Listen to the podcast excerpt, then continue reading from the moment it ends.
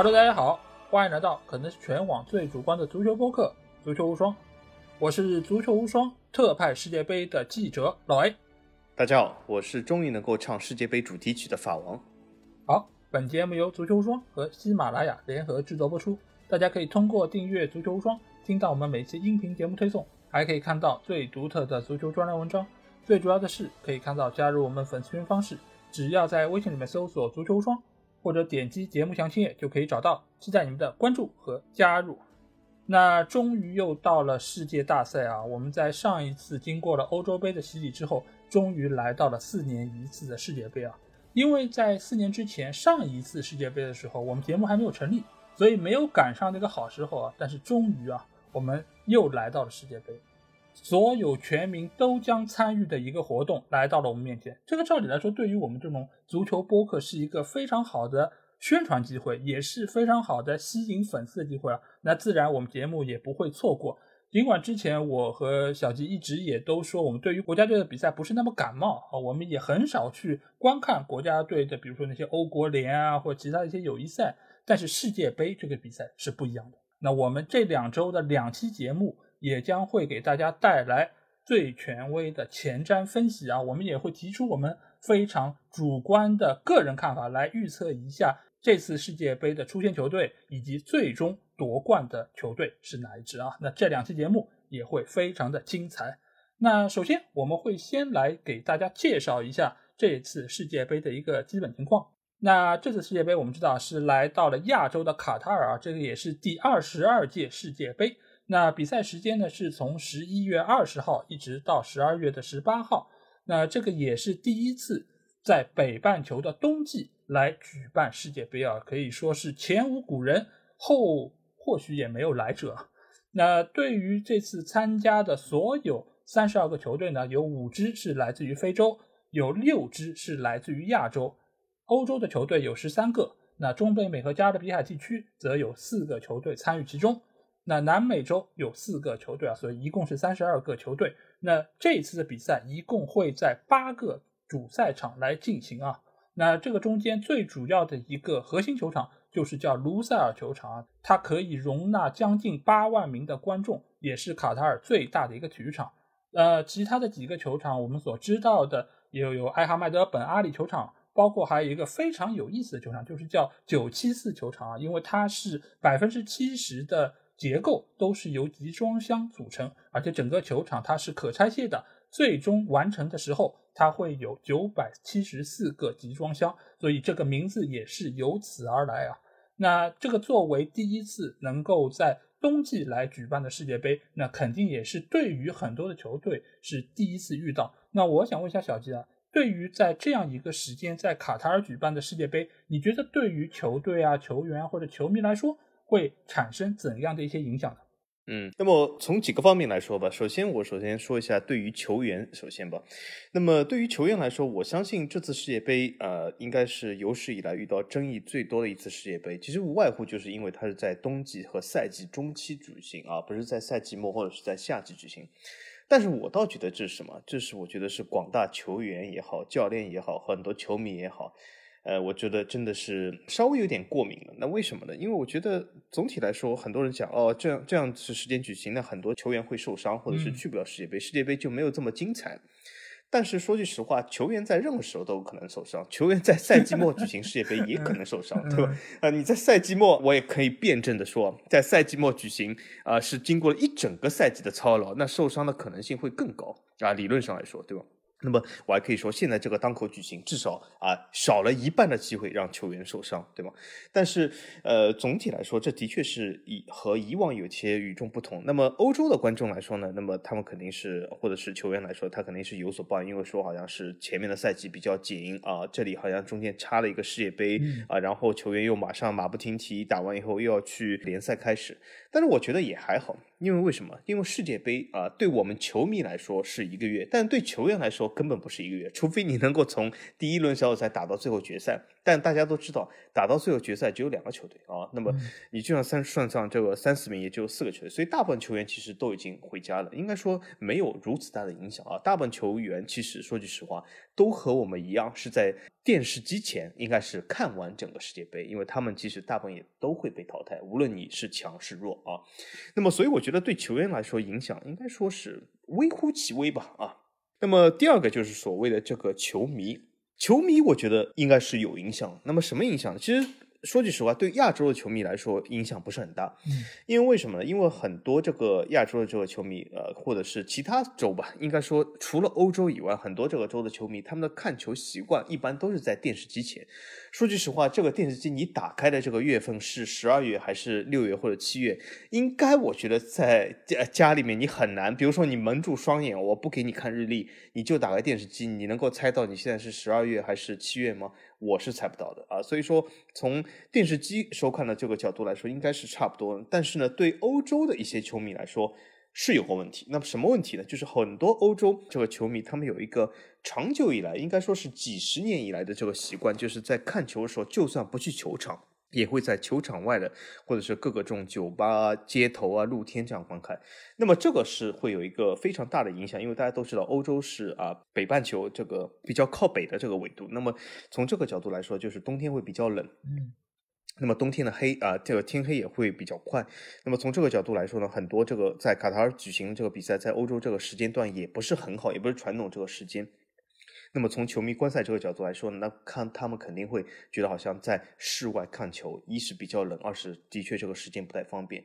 啊，所以我觉得应该说，对这个整体的球迷来说，除了欧洲球迷以外，应该说都还好啊。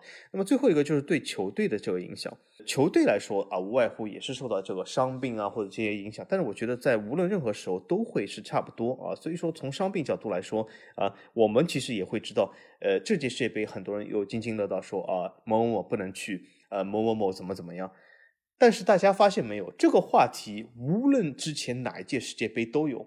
啊，你能够举出任何之前的一届世界杯，它不是在冬季举行就没有伤病吗？我再举个例子来说，这次很多人惋惜说什么呃罗伊斯什么，但是大家知不知道罗伊斯是个老伤号了，之前任何比赛他都去不了，对吧？这和这个真的真心怪不了卡塔尔，也怪不了这个国际足联放在冬天，因为罗伊斯之前的世界杯也没去，之前的欧洲杯也没去，反正只要有大赛他都会受伤啊，无论这个大赛在什么时候什么地点啊，所以说从这种情况来看，我觉得呃从球队角度来说应该说差不多，甚至还有一个非常好的一点。对球队来说是一个很好的一点，就是什么？刚才老 A 说，呃，在这本次世界杯在八个球场举行啊，听上去好像就是啊，分布各地，好像是呃各个呃这个球队分布在各个球场。其实给大家一个冷知识，整个卡塔尔的国土面积就是相当于两个上海这个大小，也就是这八个球场其实就在两个上海的范围之内。从这个角度来说，对球队其实是件好事，因为为什么？之前很多这个国家举行世界杯或者大型赛事，比如说美国，比如说什么俄罗斯，很多这个球队不是都抱怨这种什么舟车劳顿？我还之前之前啊，记得之前这个俄罗斯世界杯好吗？好像我我记得好像有有个比赛，好像在他什么亚洲部分，然后在他欧洲部分飞来飞去，好像很多抱怨。但是这次好了。所有八个球场 都在两个直辖市面积内，那么啊，这真的是不用抱怨。你开车也好，坐火车也好，对吗？你飞机都不用坐了啊，因为你如果去到机场，已经其实去了另外一个球场。所以说，从这个角度来说，我觉得对球队无外乎肯定是件好事，因为没有所谓的舟车劳顿啊，只是要大家注意不要堵车，因为这次啊是据说是一个三十万人口的国家涌入一百万球迷，那么我相信交通肯定。啊，会比较拥挤。那么啊，球队其实尽早出发吧，或者实在不行走到球场也行。对啊，这这次我觉得世界杯确实是一个开创了先河啊，因为它首先是在冬季，而且是在赛季中，所以其实我觉得对于这三方来说都有各自的利弊啊。我先来说球队吧，球队我觉得可能对于他们来说最大的一个影响是什么？就是以往来说，你从赛季结束到世界杯开始。中间大概还有三周左右的时间，那这个中间你可以进行一定程度的友谊赛，你可以演练阵容，你可以对于球队的磨合做出最后时刻的一个努力。但是这一次的世界杯你会发现，我们在录节目这个周末还要进行最后一轮的联赛，那这些球员在这场比赛打完之后才能去到各个国家队报道。那其实对于国家队主帅来说，他可以演练阵容的时间就非常有限。那球队的配合程度，我觉得就要打上一个大大问号。这个对于球队的备战来说，显然是不利的。那对于球员来说，当然刚才小舅有说到，就是球员的伤病，不管你是在夏季还是在冬季，其实都会发生，这个确实是这样。但是对于球员的主观能动性来说，我觉得这一次的世界杯是一个极大的问题。因为你会发现，从赛季初开始，其实就有球迷说到啊，这个球员为了打世界杯不要受伤，开始磨洋工，开始划水。那然后到比赛进行到倒数第二轮的时候，开始主动要黄牌要红牌了，因为要洗牌嘛，我最后一轮可以停赛嘛。洗牌，哎，这样的话，我就可以比较早的去到国家队，或者说能够以自己比较健康的身体来参加到世界杯。这个东西我觉得有一点点捕风捉影的可能性，但是你说作为球员来说，面对四年一次的世界杯，我觉得他们是有内心的一些牵挂在中间，未必是主观想要划水，但是身体他还是会有不同程度的懈怠，我觉得这个可能是会有的，而且呢，也有一些所谓的一些比较轻的伤病，比如说肌肉的一个就是紧张啊、痉挛啊，或者说你本来可以歇两周的，那你就可以恢复正常，那这次可能。国家队主帅就会选择我是不是要带你，这个其实都是有一点点的变化在中间啊，而且这个中间还需要国家队主帅要赌一把，对吧？就是这个球员可能两周会恢复，那这可能会错过第一场的比赛，那我带还是不带？那在这个过程中，你当然可以说啊，我原来的球员有受伤，我再把那个球员补录进来，但是这个已经是后话。如果没有球员受伤呢，那那个就是受伤的球员可能就会。永远的错过这届杯赛，所以这个其实都是这次世界杯所带来的问题。那对于球迷来说，我觉得就像刚才小迪说，对于球队是很好的，因为没有舟车劳顿。而且我再给大家说一点，就是这八个球场，你看上去是分布的比较的开，但其实你会发现中间有七个球场，它是非常非常集中的。除了最北部的海湾球场之外，剩下的七个球场，它在怎么一个范围？我给大家举个例子啊。就是你如果以多哈市中心作为原点的话，你用一个二十公里的圆规画一个圈，这七个球场都在里面。所以说，整个卡塔尔是两个上海，那这七个球场它只在什么范围内？只在大概上海的两三个区的范围内。所以，所有的球迷、所有的球员、所有的交通几乎都被涵盖在这个范围之内。而整个卡塔尔，刚才小杰说到，只有三十万人。所以，它的整个交通的运力其实并不足以面对这么多的球迷，以及在非常短的集中的时间之内开展这么多的比赛。所以，到时候对于球迷来说，我觉得是一个非常大的负担。而且还有一点是什么？就是由于当地文化的限制，其实你并没有那么容易可以买到酒，所以你只有在某些特定的区域可以喝酒。但是你也知道，球迷这个群体啊，他不是那么听话的。有时候他买到的酒，他或许就会带出来，然后在其他的地方有更多的出格的事情。而当地的警方会这么严格的去执行吗？我觉得也很难。再加上这种流氓那种流氓，我觉得到时候卡塔尔的整个治安、交通以及生活的便利程度都会受到很大的影响。这个无论是对于球迷来说，还是对于当地居民来说，都是非常大的一个负担啊。所以我个人觉得，就观赛感受来说，我觉得会比较的打折扣，而且很多的一些我们遇到的一些惨案啊，包括之前欧冠决赛的事件，包括还有韩国这些事件，其实都是在一个很狭小的范围之内涌入了太多的人，最终造成了当地的管理不善，有一些呃不幸的案件出现。所以我觉得这届世界杯啊，或许在这个中间都是有这样或者那样的隐患存在，但是对于球队来说，我觉得他们能不能打出该有的技战术，或许影响到没有球迷想的那么的巨大。那接下来我们会来介绍一下这届世界杯独特的一个赛制啊。这次世界杯其实有一个最大的特点是什么？就是从以往的二十三个球员的大名单变成了二十六个。这个当然也是由于本届世界杯采取了五个换人名额这样的一个政策，造成了他需要有更多的人入选到这个大名单之中。而且在这个过程里，如果是出现球员的伤病或者没有办法能够出战，他是有机会从更大的一个五十五人的大名单之中选取替补球员来替换的。但是这个是需要提前二十四小时报备。那同时，这届世界杯也会采用半自动的越位识别技术，以及 VAR 的视频助理裁判技术，这个其实也是对于世界杯的一个准确性有非常大的一个提升啊。那我想问一下小吉，你对于这次的这些新的政策有怎么样的一些看法呢？比如说这次能够使用五个换人名额，那大名单的人数也增加了，你觉得是利大还是弊大？首先我说一下这个世界杯的科技吧，啊，这种科技肯定是对马拉多纳因扎吉滞留肯定是很不友好。那么从这种科技角度来说，当然我觉得也是科技也带来公平吧。那么通过这个 VA 啊，通过各种视频技术啊，各种文件技术啊，应该说是减少了很多这种所谓赛后这些双方球迷各自吐槽、各自喷对方的这种所谓的这种不公平现象。那么我觉得从这个方面来说，应该是不错的。因为因为大家都知道足球是很有魅力，但是呃很多人说足球的魅力就来自于这种不公平啊。我其实觉得倒未必啊，足球的魅力其实最终还是来自于公平啊。对。那么从这种角度来说，有很多这个科技肯定是能够啊尽可能的帮助这个比赛能够呃比较公平一点、公平公正一点。那么当然我也知道，任何的比赛对吧？因为毕竟呃这个主裁判还是一个人啊，不是一台机器，那么肯定会有一些偏差，这也是非常正常的。我倒觉得这也没有什么很很大的抱怨，因为这个啊从科技和规则角度已经在帮助主裁判做出一些啊公平公正或者正确的决定啊，这已经是应该说是力所能及的。那么从另外一个赛制方向来说呢，就是老 A 说这个所谓的五人换人名额和这个二十六人大名单。我觉得这非常不错，为什么呢？这其实我觉得不仅是影响到世界杯，而且是其实过去一个赛季以来，或者是过去几个赛季以来，已经在影响足球了。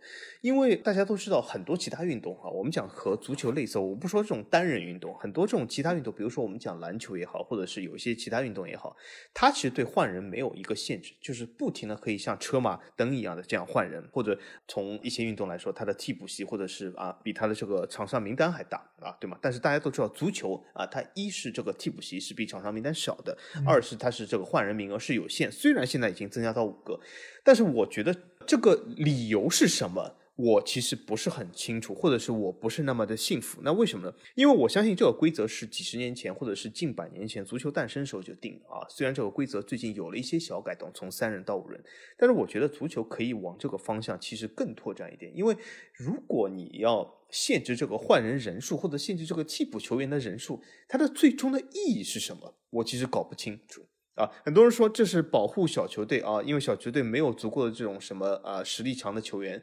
但这不正是小球队一直要面临的这种威胁吗？就是他的实力不如大球队啊？难道就用这种呃换人的限制来保护这种球队？那那既然这样，为何不开场的时候就规定小球队先一比零领先呢？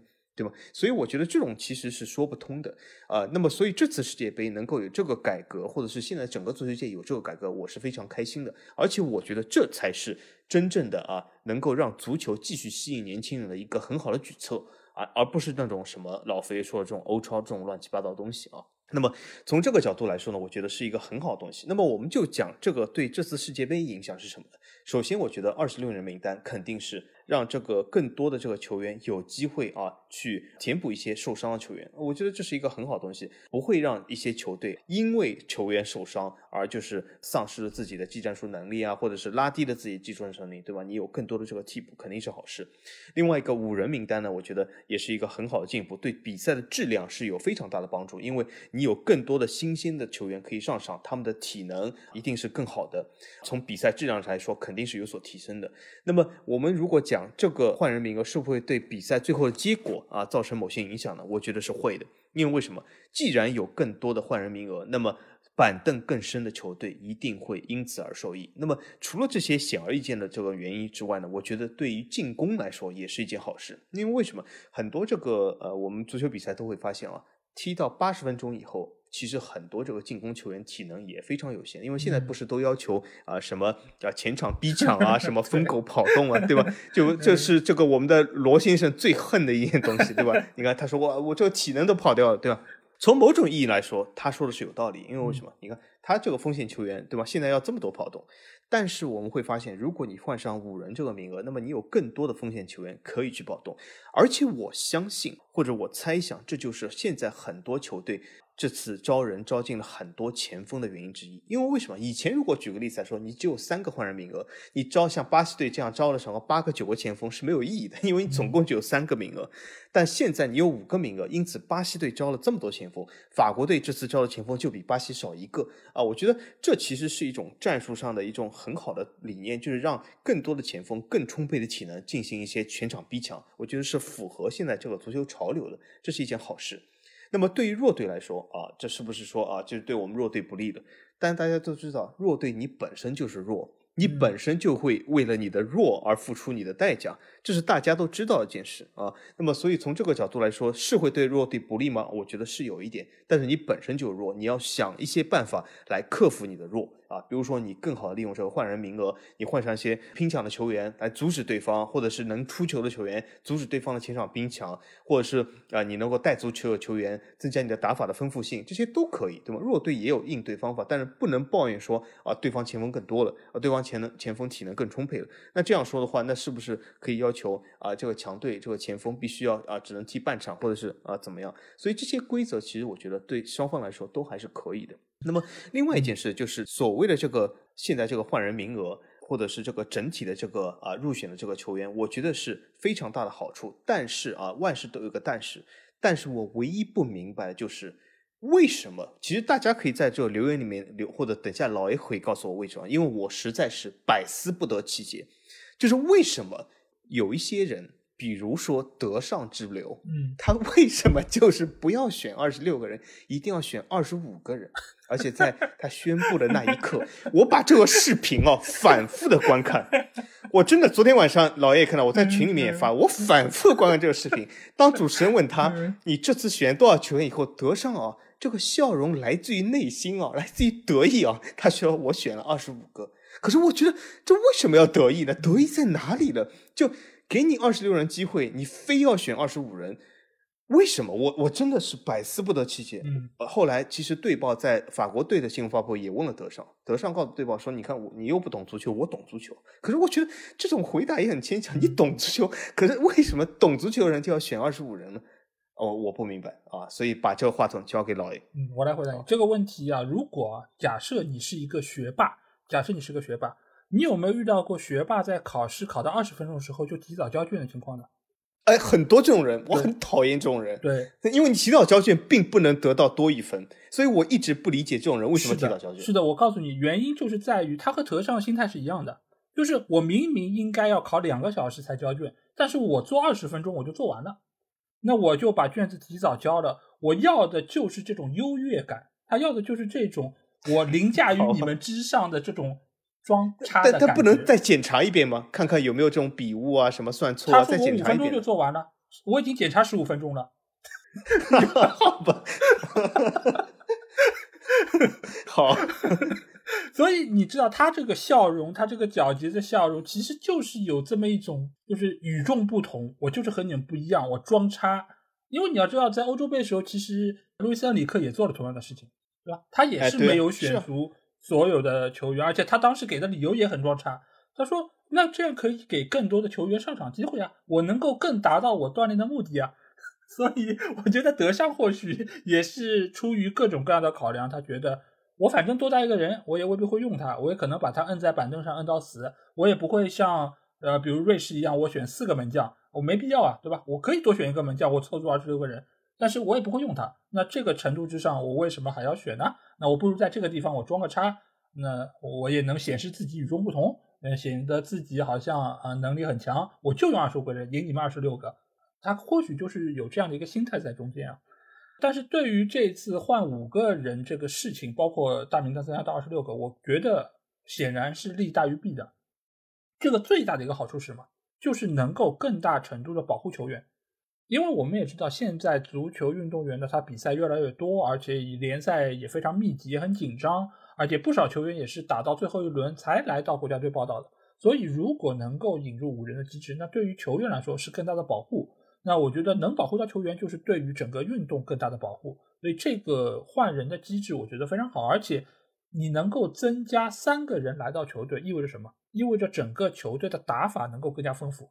因为以前这些主教练他要绞尽脑汁选二十三个人，而且这个中间他还要不断的加、不断的减，为的是什么？又是让如果球队出现一定意外，有一些球员受伤，那这个时候我能不能够让其他的球员代打到这个位置？所以他需要的是更大程度上兼容的球员更多一些。我又可以打左后卫，又可以打右后卫，我又可以打后腰。那这个时候，不管哪个位置缺人，那这个球员都能够顶过去，我整个球队都不至于崩。但是现在你会发现，这一次的世界杯，由于增加了三个名额，使得主教练选了更多以往没有入选球员，比如说英格兰队的麦迪逊。这个在以往南门的选人范围里面，他是很久都没有出现过的。当然有所谓的场外因素啊，但是他能够把他选进来，就说明什么？就是我在这些程度上，我的边界其实在拓宽。我在球队的打法上或许也有更多的选择，所以我才会选这种以往来说可选可不选的球员。所以这个其实对于这届杯赛的比赛的精彩程度，以及教练对于球队战术打法的丰富程度，我觉得都是非常有好处的。但是另外一方面，其实也意味着什么？就是弱队它爆冷的可能性其实在下降，因为你弱队板凳深度不够，你这些球员可能你就一套主力阵容还可以过得去，平衡性不错，但是你上了替补球员，他们就要比首发球员的实力差很多。那在这个情况之下，可能在最后时刻就会容易出现崩盘。而强队他的板凳永远这么好，我可以永远派上实力。差的不多，但是体能非常充沛的球员，所以在这样的一个情况之下，我觉得这届杯赛或许冷门出现的可能性会比以往来说小很多。而且我对于换人这件事情啊，其实也有一个非常大的疑问。我这边其实也想来问一下小菊，就是为什么足球比赛的换人啊，不能像篮球一样，就是你这个球员换下去了，再换上去？其实理论上来说，你如果可以换下换上。对于球队的打法的丰富程度是可以更大的，因为有些时候，比如说场面上我已经领先了，那我需要控球，那我就换一个控球的上去，对，把整个局面稳住。那这个时候，如果我被对手打进个球，甚至于打进两个球逆转了，那我需要加强进攻，那我再把之前换下来的人我再换上去，有何不可呢？篮球不也是这么做的吗？是。这个其实我觉得，或许在以后的比赛之中，如果能够增加这种变化，能够增加。球队打法的丰富程度、变化性的话，我觉得对于整个运动来说都是一个可能更好的趋势吧？你觉得呢？嗯。我是这样觉得，首先就是这也是一个非常古老的这个足球的规则，你可以说它这是呃有传统或者是有底蕴，但是我觉得底蕴永远不能作为不改革或者是不革新的这种借口啊。嗯，因为其实大家都知道，篮球或者是我们以篮球这样运动来举例来说，它的战术是非常复杂，很多这个篮球运动员说加入这个球队对吧有一本非常厚的这种战术手册。嗯。但是大家都知道，就是足球运动，其实说句实话啊，说句实话，它的啊这个战术其实是没有篮球那么复杂的。对。那为什么呢？不是说呃这个足球整体来说它就是不复杂，这项运动就比篮球简单，其实不是这样的，而是因为它的战术如果搞了太复杂，它没有办法执行。那为什么？因为教练啊曾经只有三个换人名额。就算到现在，他只有五个换人名额，那么他的这个战术的改变是很难进行的。他需要场上球员他们做出自己的变化，但是他又不能完全好的传递给这个场上球员。首先，他这个能换的人有限，他能够换的这个位置打法非常有限。第二个，他就算是告诉这些场上球员，他怎么和他们交流沟通呢？很多人讲这个教练在场边你可以喊。但是有的时候，你通过这样的是一个非常有效沟通方式嘛？举个例子来说，这次马赛说被热刺淘汰，他的教练有个借口，他说我最后几分钟我已经喊叫球员往回退啊，防守不要再压在前面了啊，我们去打欧联啊，我们不要什么杯都不打。可是他说球员在场上太吵了，没听见。那么这种情况，我相信呢，我我是同情他，因为啊，我去这种现场也看过比赛，我发现的确是挺吵的。有的时候我在这个现场，如果我喊的话，的确场上球员不一定能够听到，对吧？那么教练其实坐的离我也不是那么远啊，所以说从这种角度来说，我觉得的确是个问题。而且在比老 A 刚才我说能够再补充一点是什么？甚至你可以像篮球这样，通过大量的换人，随时。切战术啊，比如说我进了一个球，我马上，比如说我是穆里尼奥，我马上换十个后卫上去，十个人全后卫，对吧？全部都后卫，堵上门门前大巴，对对，堵上门，全部后卫。然后呢，如果啊，全部后卫一个大脚啊，开了一脚，如果是啊得了一个角球，我马上十个前锋全部上去。在角球区的时候，我十个前锋全部上，全部去争顶，对吧？这种东西在篮球里面是非常多的。我们大家会发现，篮球啊，篮球比赛有一个非常闹心的东西啊。我现在不看，其实也是因为这个原因之一啊。就是篮球比赛你会发现，前面三节或者是前面四十七分钟，它进行非常快，但最后一分钟，它有的时候要打半小时。对，就是什么？经常就是球一传，哎呦，暂停，不行，哦，重新讲。然后刚刚上场，球一传，呃，不行，暂停。换人，对吗？嗯这种其实有的时候你也可以说它精彩，但我觉得足球也可以这么干，对吗？因为其实足球如果这么干的话，它其实它这个能够执行的战术变化会更多，因为它人会更多，其实会非常有意思。当然，很多人讲这不是啊、打乱这个比赛节奏了吗？很多人就有点停停走走了嘛。但是你也可以正面的看啊，为什么现在很多讲老佛爷说这个足球商业化不够啊？因为说句实话，足球你根本不让别人看广告的时间。举个例子啊，你一直在踢比赛，我怎么看广告？对吧？但篮球你看，我刚要这个最关键总决赛最后一分钟，刚要一进球要投的时候，喂，我说暂停，哎，暂停，广告就来了，嗯对吧？所以就就而这个这么完美的契合短，暂停，这个时候你可以卖的广告有长的有短的，价格还不一样。对，是啊是啊，而且你看你他暂停时间又不长，我连走开都不行，我这个广告必须得看，因为为什么？我刚走开，他等下已经打起来了，对吧？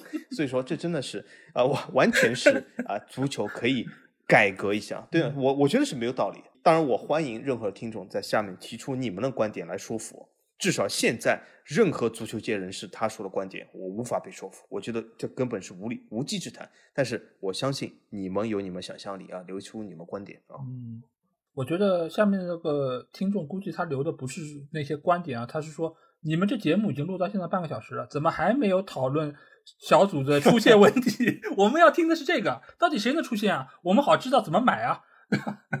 所以我相信他们可能好暂停，指的是这 切一段广告，切一段广告，我们再说。好，呃，广告归来。那如果拉到赞助的话，我们会在刚才的时候可能加十秒钟或者二十秒钟的广告啊。那有没有就看金主爸爸了。那现在我们进入到的就是小组阶段的讨论，我们会按照 A 到 H 组八个小组的情况来和大家分析这三十二个球队的一个基本面，而且我们也会提出我们觉得哪些球队会从小组出现。那第一个小组我们来到就是 A 组啊，就是拥有东道主卡塔尔队的 A 组。那这四个球队是卡塔尔、荷兰、塞内加尔还有厄瓜多尔。那小金觉得这四个球队里边谁的出现概率会比较大呢？这个小组我不得不承认啊，稍微有一点盲猜的这种成分啊。那因为为什么呢？举个例子来说，其中的卡塔尔队，我不得不向大家承认，我卡塔尔队里面任何一个人我都不认识，嗯，我从来没有看过他们这个比赛嗯，所所以说这真的是盲猜了啊。但是从盲猜的角度来说，我只能评论就是我所知道的这些球队啊啊。从这个纸面实力来讲，我觉得荷兰和塞内加尔的实力其实是是超过卡塔尔和厄瓜多尔的，我是这么觉得啊。至少从纸面实力来说。但是我觉得世界杯嘛，其实啊不是一个纸面世界的地方啊，因为呃我今天其实在这个群里也正好说到这个话题啊，啊很多人讲这个世界杯什么最重要，我感觉世界杯上运气啊是最重要的，或者是啊仅次于运气的也不是实力，而是你真的是这个你的命啊，就是你这个整个运程啊，就是你的抽 签，你的什么什么啊，所以说我真的觉得，因为因为世界杯其实说句实话是一个非常大的一场综艺秀啊，实力这个东西真的不是最重要的，因为在这个偶发性事件非常强的这么短短的几场比赛里面，其实真的是偶。啊，各种东西是超越实力的。我今天在群里面其实也举了个例子啊，就是在我们录的啊这一天啊，尼斯对这个里昂的比赛，尼斯整场比赛压了里昂打了一整场啊，最后没想到你看啊，给里昂一个点球，一个呃莫名其妙的失误，一个点球啊，这里昂就是扳平了这一场，所以说是非常不应该。但在联联赛里面，这其实无所谓，对吧？从三分变一分，仅此而已。但是这种比赛如果在世界杯里面，那就是改变整个战局，改变整个小组，改变整个这个进程或者晋级啊。所以说这种东西啊，实在是偶发性实在太强。因此呢，我觉得从这个世界杯的角度来说，我觉得东道主啊总是有一些优势吧。因此，我觉得这组的出现形式我是这么看的：荷兰由于他这个实力。不得不说是鹤立鸡群嘛，因为我觉得荷兰分入这个组真的是非常开心啊。当然，这从另外一个角度也可以看出啊，就是世界杯相对于欧洲杯来说，它的强弱相对来说比较分明一点。对啊，因此你真的要找到一个死亡之组还是非常困难的。那么这一组，我觉得荷兰它无论怎么样鹤立鸡群，我觉得荷兰在这一组他唯一的问题是他会不会积九分，这是我对荷兰的唯一问题。就你到底是积九分还是不是啊？那么对于其他来说，我觉得荷兰任何东西都没有什么值得就是什么怀疑的。那所以我觉得荷兰是肯定是出现了一个。那另一个呢？我觉得纸面实力是塞内加尔，但是我会选择卡塔尔出现，因为这毕竟是一个东道主十分占优的一场综艺秀啊。我们大家都知道，我们如果看过什么《中国好声音》、什么呃西班牙好声音、阿根廷好声音，各种好声音，大家都知道，你不可能说我主角我是力捧的这个人，呃，什么一出场我就被淘汰了，这这我觉得这这个对赞助商、对综艺节目都不太友好啊，对吧？这不太好，这真的不太好啊。那么从这种角度来说，我觉得卡塔尔也是一支神秘之师吧。而且塞纳加尔虽然说纸面实力上稍微啊强一点。有一些我们稍微熟悉一点的球员，但是他其实也没有那么强。而且现在这次不是说马内，呃，很有可能也不能上场嘛。呃，那么从这种角度来说，我觉得塞内加尔对卡塔尔也没有非常强大的优势啊。塞内加尔他的呃主要一些球员啊，比如说你说迪昂啊，你说什么迪亚啊这些人。他其实都是一些球队的呃边缘球员，虽然你如果喊出这些球队的名字来说，我们都知道，比如说他有一些在法甲踢球球员啊，他在马赛啊或怎么样，但是这都是一些边缘球员啊。这些边缘球员难道真的比卡塔那些人强很多吗？也不至于。他如果塞内加尔如果除了这个呃马内以外，我觉得你唯一能够啊叫得上名号的呃，如果说是十分强的，也就库里巴里。但是库里巴里是个后卫球员，他真的能够改变这整个局势吗？我看也悬。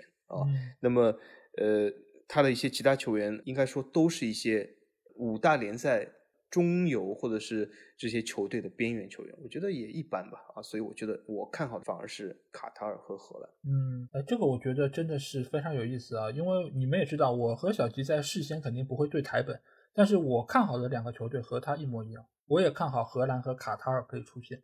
我的理由其实和他有几分相似啊，一个点就是在于你们可以想一下。往上捋捋这么多东道主，上一个没有小组出现的球队是哪一个？我告诉你，从我看世界杯到现在，只有南非世界杯的南非小组没有出现，其他的所有东道主都出现了，而且有些还是小组第一出现的。哎，是哦，是，哦我都想不到。对对对，韩国、日本也出现了。对，就是从我第一届看美国世界杯，当时美国什么球队？足球荒漠，他都小组出现了。对吧？不要说后面那些强队，他都一个个从小组出现，你也很难想象你要主办一个大赛，最后小组没出现，给别人做交易这种事情，除了我们国足，谁还能做得出来？这个你可以说是他们背后有一些呃，可能呃主场哨，或者说是在主场作战这些球员他们的积极性，在这么多球迷在山呼海啸之中，他们打了鸡血，各种理由你都可以找。但是你其实设身处地想一想。卡塔尔为了这个世界杯花了多少钱？你如果小组没出现，这怎么交代？谁都没法交代，伊万蒂诺也没法交代。而且这个组他能抽成这个样子，你有塞内加尔，有厄瓜多尔，你都不能说他们是一等一的强队。你如果这个小组啊，德国，你或许再抽一个实力比较强的第三档球队过来，那卡塔尔就很危险。所以，就目前这个小组，塞内加尔，你当然可以说他有一些不错的球员，库里巴利啊，包括门将门迪，包括还有呃，就是马内。马内当然现在或许能够出战，也或许不能。但是这样一个球队，其实他没有战胜卡塔尔的绝对实力。而且卡塔尔我们也知道，他在过去的一年之中，除了参加了亚洲的四十强赛之外，他其实也去参加了欧洲区的预选赛，他其实也去参加了美金杯赛。所以他其实，在世界各地都打了不少的比赛，而且他取得的成绩，我不能说很出色吧，毕竟他的实力摆在这个地方。包括他在参加欧洲区预选赛的时候，其实他也是赢了比较弱的两个球队啊，阿塞拜疆啊、卢森堡啊。而且他去参加美金杯赛的时候，他也是打到了半决赛。所以这个球队并不如大家想象的那么的弱，而且他队内也有一些不错的球员，比如他那个主力前锋叫阿里啊，他也是美金杯赛还有亚洲杯的最佳射手。所以还是有一定竞争力的，再加上在主场的氛围之内，我觉得他们或多或少能够获得一些主场的优势。而塞内加尔这个球队，呃，你可以觉得他很强，对吧？他也是战胜了拥有萨拉赫的埃及，最终拿到了出线权。但是这些球队、这些球员他们的配合程度，过往来说其实并不是那么理想。而且从他们之前友谊赛来说，啊，他们也只不过是一比一战平了伊朗。所以这个球队的实力，你可以认为他。封起来不错，他有一个很好的进攻的势头，但是有时候你会发现他的其实攻防这边的平衡度并其实并不是特别的理想。如果卡塔尔在第一场能够先从厄瓜多尔身上拿下分，之后在对塞内加尔这场比赛中，我觉得他们在心态上就会有比较大的一个胜算。所以我个人还是比较看好荷兰和卡塔尔可以出现。荷兰我觉得今年的一个前景是比较乐观的，因为范加尔尽管我并不是太看得上他的执教风格，但是他的打法、他的很多理念，我觉得是很务实的。针对现在这样的一个荷兰队，他的球员的实力又不弱，而且不少都是在豪门效力的，所以在范加尔的手上可以使他们能够充分展现出他们的个人能力。而且在过去一段时间里面，你会发现范加尔是一个非常铁腕治军的教练，他对于很多球员都说：“哎，你要是去曼联队啊，我跟你讲，就入选不了我的荷兰队了啊，所以我跟你讲不要去。”所以你看他这种话，其实球员是听得进的。所以，对于目前的这个小组来说，或者对于荷兰队今年世界杯的一个前景，我觉得还是比较的看好。所以，我觉得是荷兰和卡塔尔可以携手出线。那接下去来到 B 组啊，那 B 组其实诶也很有意思，因为它是两两是成对啊，一个是英格兰和威尔士，他们都是来自于英国，而另外呢则是美伊啊，美国和伊朗，这个也是在国际政坛上是属于一个死对头啊。那这四个球队啊，现在是抽到了一组。那小金，你觉得这个小组里面谁能够出现？这个小组，我觉得其中有一个球队像荷兰一样，也是鹤立鸡群，那就是英格兰。呃，很多人讲英格兰是什么欧洲的中国队，或者是什么 呃身价什么虚高啊，什么华而不实啊，什么什么啊，都是什么户口本加持啊。但是无论如何，英格兰这个实力啊，是在至少在这个小组绝对是鹤立鸡群。而且英格兰队真的弱吗？我们可以看一下过去的世界杯、过去的欧洲杯英格兰成绩。我觉得英格兰一点都不弱。啊，很多人讲就是说什么球盲的有两个特点啊，说什么以为英格兰很强，意大利很弱啊。但是我可以告诉大家，意大利真的很弱，他连进入这个小组赛资格都没有啊，说明现在已经啊这个球盲已经不再是球盲的时代了啊。从这个角度来说，我觉得英格兰肯定是啊非常强。拿到一个出线名额也是什么没有什么问题。当然呢，我觉得英格兰在这组遇到的这个抵抗呢，会比荷兰在那 A 组应该遇到抵抗会稍微多一点。因为呢，它有两个球队呢可以和英格兰一战，或者是这个如果打法保守的话啊，可以有和这个英格兰其实稍微扳扳手腕的实力，就是美国和威尔士。那么这两个球队里面呢，我觉得是美国的实力还是比威尔士稍微强一点，因为美国其实这个足球的进步，大家应该说是呃肉眼可见的。我们不说从这个近二十年、三十年这种大的维度来说，因为大的维度来说，它这个足球的啊进步应该说是飞跃性的。那么就以最近的目前的几年来说，美国足球其实进步也是非常不错。它在欧洲的踢球的人数非常多，而且很多人讲不是说什么呃日本队、韩国队这些人什么在欧洲踢球非常非常多，其实美国先一步这个日韩早就。在欧洲很多这个球队扎根，所以说他有很多这样的呃欧系的这样球员，所以他整体实力是非常不错的。而且这次美国还有这个是什么利比里亚总统之子这个这个 维阿对吗参加？所以啊维阿，而且我我一直挺喜欢他。维阿其实我呃这里我为美维阿稍微抿一点不平啊，就是他在里尔其实一直没有得到这个主力位置，但是我觉得维阿其实非常不错的，维阿应该给托给他多一点机会，我觉得他还是挺有灵性的啊。嗯。那么他肯定是不如他爸啊，这是肯定。但是我觉得维阿也是值得一个一用的这个球员，而且他从这个啊过人啊爆发力啊，其实我觉得他在里尔踢的不错，有几场替补上场都是非常不错啊。他理应应该获得更多的这个机会啊。当然，这个维阿很多人讲他为什么去什么美国参赛，这不是很正常嘛，对吗？呃，你你有谷爱凌，他能他他难道不能有维阿嘛？所以我觉得这个东西真的是啊。那么从另外一个点呢，我觉得，呃，美国啊，从这个各个角度来说，它在各条线上都有不错的球员啊，不仅是这个前场维亚，其实维亚其实在美国都啊排不上号，对吧？普利西奇很明显是一个锋线上更重要的一个球员。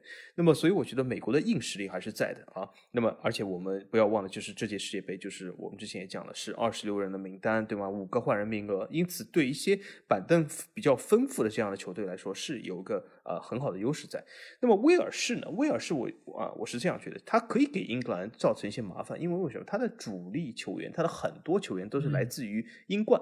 对。那么对于英格兰足球呢，他是相当了解的，但是他的了解仅限于英冠的程度，也就是这种比较粗糙的一种了解啊。那么也就是一种英冠对于英超的啊这种仰视啊，大家很。这里啊，很多人讲啊，是不是威尔士可以和英格兰一战逼平英格兰怎么怎么样？这就像你平时看这个呃英足总杯啊，或者是英联赛杯的时候，你认为英冠球队可以战胜一支英超球队，或者战胜这个英超六强吗？大六球队吗？呃，你不会认为。但是你为什么会认为威尔士能够战胜英格兰或者逼平英格兰？其实道理是一样的啊。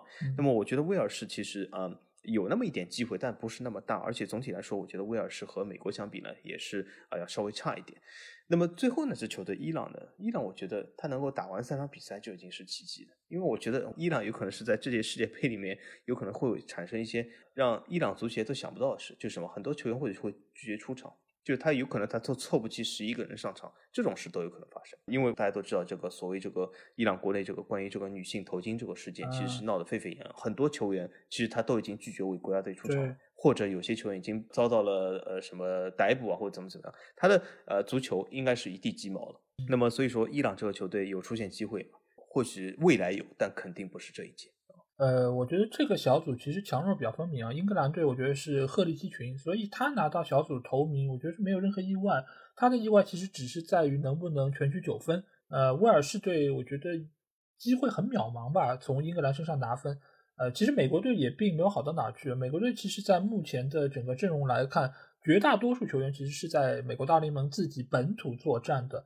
所以这个竞争力以及呃他们所得到平时的训练和挑战其实比较一般，而且从这一次他们从北中美加勒比海地区出现的一个历程上来看，美国队其实实力也不是那么的强啊，包括他们也是输给了加拿大、哥斯达黎加、巴拿马这些球队，所以你会发现他在面对稍微有点实力的球队的时候，他们的竞争力其实就会比较的有限，包括他们在最近一段时间友谊赛里面。其实也打得非常的挣扎啊，包括是被沙特逼平，输给了日本等等这样的战绩，呃，我觉得都为美国队这次的前景其实是比较担忧。而对于威尔士队来说，我个人是更加高看他们一点啊。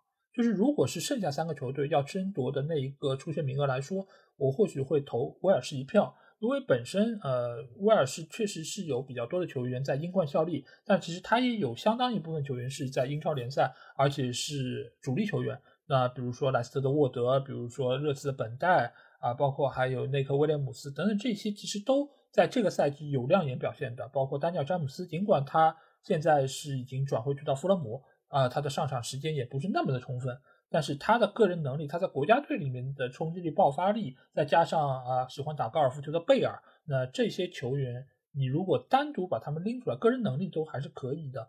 而且他们由于所处的一个足球环境是比较类似的，所以他们不太存在所谓配合的问题。呃，所以我个人觉得，如果美国和威尔士碰到一起，可能威尔士获胜的概率还会略强一点点。那至于伊朗来说，你如果是排除他们啊，就是替球队出战这么一个不确定因素的话，其实本身他们的板凳深度、他们的球员阵容也是和其他几个球队没有办法比啊。他们主要的优势其实是出现在前锋线上啊，比较知名的就是阿兹蒙啊、塔雷米这样的球员，他确实是在五大联赛的优秀球队是有效力，而且呃也有不错的一个进球数据，但是只是靠锋线。就能够获得比赛胜利吗？尤其是在世界杯这样的一个舞台之上，我觉得他们出现的形式其实还比较渺茫，呃，所以我个人觉得英格兰队和威尔士队携手出现的概率可能会大一点。而且根据现在的这个消息，阿兹蒙已经退出国家队了啊，所以说他其实实力是就是受于这个呃事件的影响，所以说伊朗这个实力我觉得是十分堪忧的。嗯嗯，是的。好，那接下去我们来到 C 组啊，C 组的话，其实这几个球队。来自于四个不同的地方，对吧？阿根廷、墨西哥、波兰，还有沙特。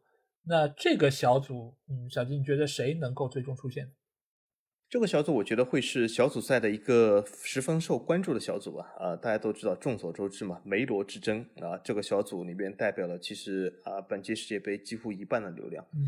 那么呃，由于阿根廷在这组，那么从纸面实力上来看，阿根廷具有一个啊比较大的优势。呃，但是我觉得，呃，这一组呢，其实相对于前面两组来说，阿根廷的确是有优势，但是我觉得阿根廷的优势相对于之前，呃，荷兰和英格兰的这个优势来讲，我觉得要少很多。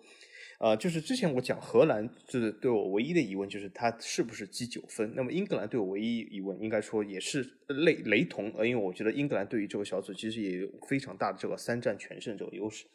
但是我觉得阿根廷在这一组其实会遇到比较大的挑战。啊，那么我觉得，呃，这次世界杯来看啊，我发现一件事，不知道老袁有没有看到，就是好像看好阿根廷的球迷相当的多，或者是呃 各种媒体啊，各种呃 球迷啊，对吧？好像都说阿根廷非常强，那阿根廷至少而且是第一档的，哦，怎么怎么样？但是我好像没有这么乐观。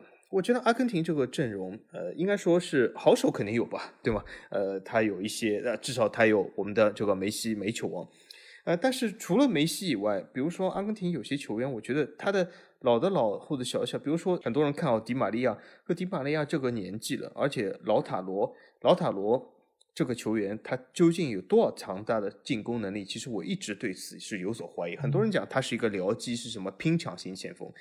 但是他至少也有人可以聊，但是在阿根廷，谁是让他聊的人呢？就是比如说这种所谓的中锋呢，对吗？阿根廷反而是有很多这样的小前锋，比如说梅西本身啊，比如说这个呃阿瓦雷斯啊，这些我觉得还有我非常喜欢迪巴，但迪巴拉好像是十有八九是去不了，对吗？